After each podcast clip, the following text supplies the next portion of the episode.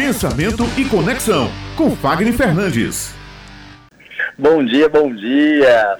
Isso mesmo. Hoje eu vou contar, vou revelar para cada um de vocês os três pilares que todos nós precisamos aprender a dominar para poder tornar a nossa comunicação ainda mais vendável.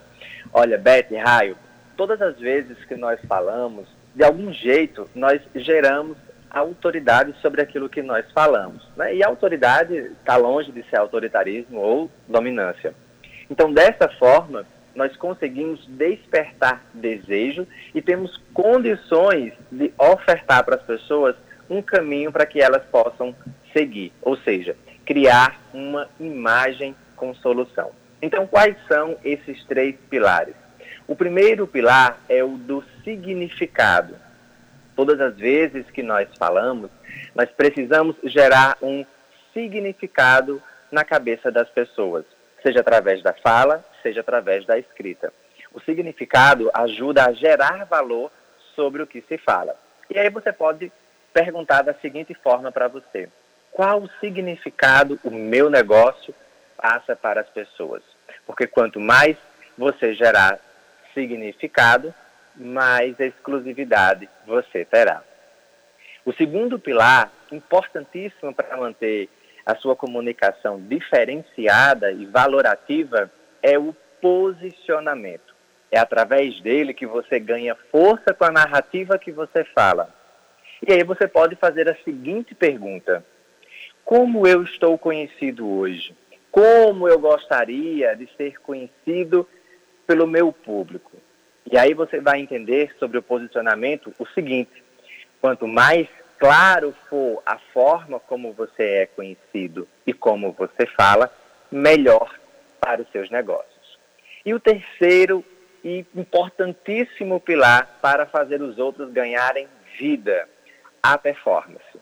Ela nos dá liberdade à nossa voz e amplia a nossa conexão com as pessoas. E aí, dentro desse contexto, vou deixar para vocês duas perguntas. Como está hoje a sua narrativa? Sua voz e a sua fala transmitem qual mensagem? Porque afinal de contas, a performance, ela vai poder dar vida à forma como você fala, ela vai poder tornar a sua mensagem mais significativa, mais leve e mais atrativa. E dessa forma, nós conseguimos construir todo um valor que há por trás da mensagem que nós emitimos para o nosso comunicador, nosso interlocutor. E dessa forma, nós conseguimos aumentar aí a nossa produtividade e a nossa renda falando. Anotaram tudo, meninas? Com certeza. Anotado. A gente faz aqui, eu vou criar um caderninho só para as dicas de as dicas de Fagner. Olha, vai ser maravilhoso, viu? Ao final de dois meses, Beth, eu estou fazendo um caderninho. Pois é, um curso intensivo aqui de comunicação com você, eu acho maravilhoso.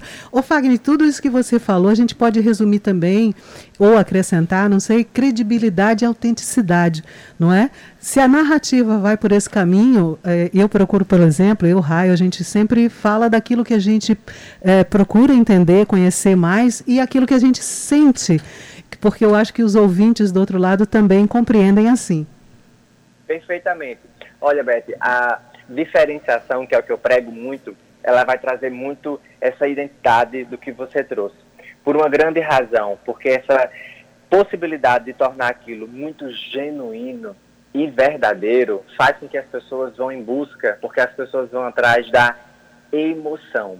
Então não tenha dúvidas, quanto mais genuíno, quanto mais você atribui identidade à narrativa, mais a sua voz ganha força, mais você ganha identidade e mais o conteúdo que você fala gera significado. E aí é manter a constância para que você possa alcançar mais pessoas se comunicando.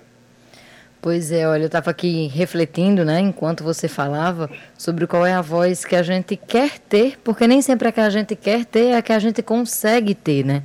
E Isso. faz mais de um ano que a voz que a gente tenta imprimir aqui no Jornal Estadual é o reflexo da ciência.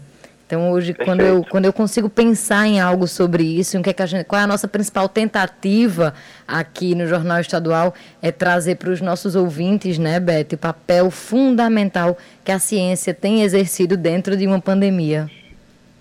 Perfeito, e isso traz também, Raio, é, um, um grande motivo para que essa impressão ela ganhe força, né? A informação quando ela vem com veracidade e que ela carrega uma emoção muito própria, que algumas vezes é a opinião, outras vezes é a sensibilidade, como você noticia, isso faz com que o jornal ele ganhe mais vivacidade, mais atenção, mais respeito perante os interlocutores que vocês possuem. Então, quanto mais você trouxer essa impressão que vocês fazem tão bem, emotiva quanto a informação que vocês trazem, mais essa valoração entre a informação e a ciência a gente consegue sustentar.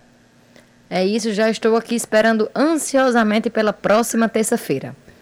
Obrigadão, meninas. Um beijo grande. Que Deus os abençoe.